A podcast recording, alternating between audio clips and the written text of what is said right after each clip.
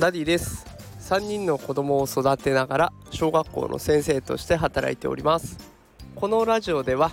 子育てや教育を楽にできるそんなヒントを毎日お送りしております。さあ皆さん祝日でございます。いかがお過ごしでしょうか？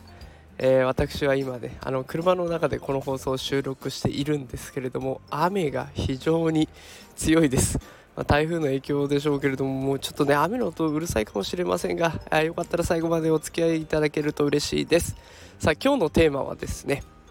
令和で求められるリーダー論というテーマでお送りしていきたいと思います。あのね昭和平成令和と時代は変わってきているわけですけれども令和だからこそ求められるリーダーっていうのはどういったものなのかっていうのを今日は紹介してみようと思います、まあ、結論を先に言いますとガードレールを作れるリーダーこの人たちが必要になってくるんじゃないかなというお話でございます。それでは深掘りしていきたいと思います。よろしくお願いします。えーと、リーダーって、まあ、どんなタイプの人がいるかなって思った時に3つのタイプがいるんじゃないかなというふうに思います。えー、一つはねあのもうその人自体が象徴的な人。あのこの人さえいればまあなんとかなるっていうタイプの人。象徴タイプ。でこの人はもうど周りのメンバーがどんなに個性が強くてで力も強くていざこざ起こりそうでもその人のためにくっついていこうその人がいるからやっていこうって思えるのがこの象徴タイプのリーダーですね。カリスマ的な人。なかなかね身近にこういった人はいないと思うんですけれどもまあなんでしょうね。例えっていうならホリエモンとかね。ああいうもうあまさにこの人すごいなって思わせる人。あとはあの前澤さんとか。お金配りおじさんの前澤さんとかね。で最近 Web3 おじさんって言ってる鴨頭さんとかね。もうカリスマ的な人。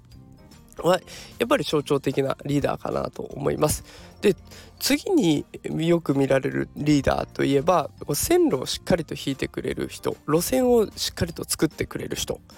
でこの人たちはもう完璧なリーダー、まあ、世間的に思われるリーダーですね。次はこうしてこうやってやっていくよで締め切りここまでだからよろしくねっていうような感じでもうやり方もでリミットも。でこれをやったらこうなっていくんだよってその先の道筋も見せてくれるような人。だから本当だったらねあのこういうリーダー論あリーダータイプには日本の首相とかがなってくれたらいいなっていう感じですよね。日本は今こういう現状にあるから。こういう手立てを打ってこうやって回復させていくそうするとその先にはこういう未来が待ってるんだってここまで言ってくれたら嬉しいわけですよね。で、えーと、令和に求められるリーダーっていうのは次の3つ目3番目のタイプかなと思います。それがガードレールを作れる人。えっと、皆さん道路をちょっと思い浮かべてほしいんですけれども道路って2車線3車線4車線とかっていろいろありますよね。でその道路の端っこにはガードレールがあってここから先はもう歩行者の区域ですよってしっかり明確な区別がついてると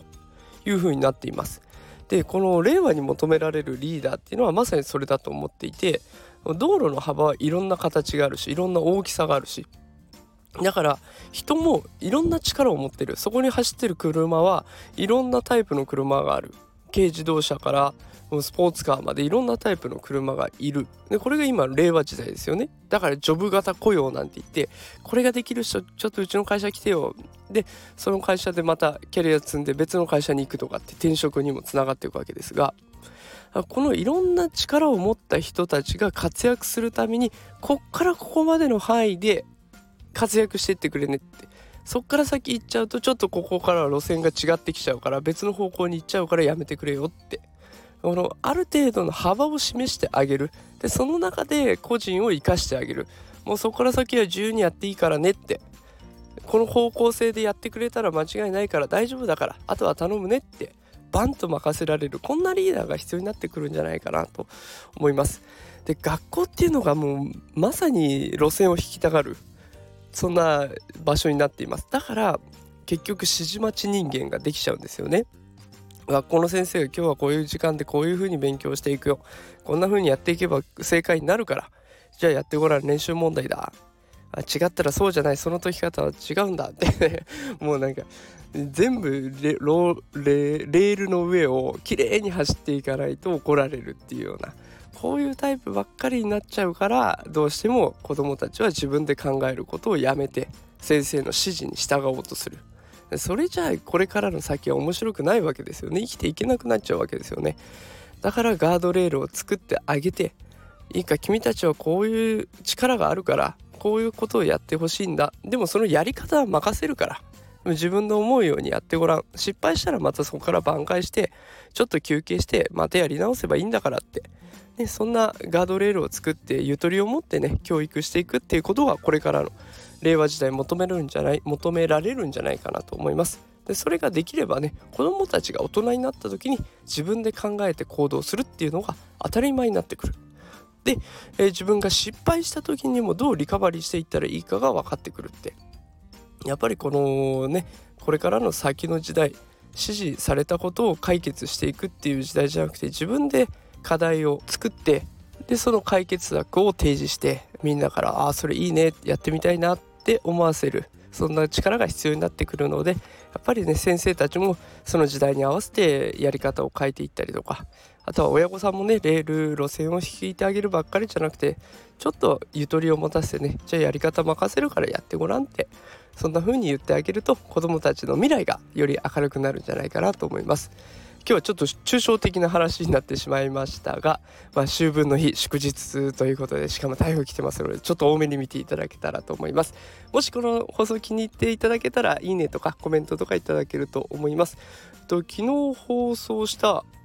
ギフテッドを受け持って子育てが変わったっていう放送がねあの今まで以上に放送回数とかあのいいねもたくさんついてつけていただいてねありがたいなと思っています。こういったことがねすごく励みになりますのでぜひぜひいいねとかコメントあの質問でも感想でも何でも大丈夫です。どしどし募集中です募集中ですのでよろしくお願いします。それでは今日も最後まで聞いてくださってありがとうございました。また明日放送したいと思います。明日会いましょう。さよなら。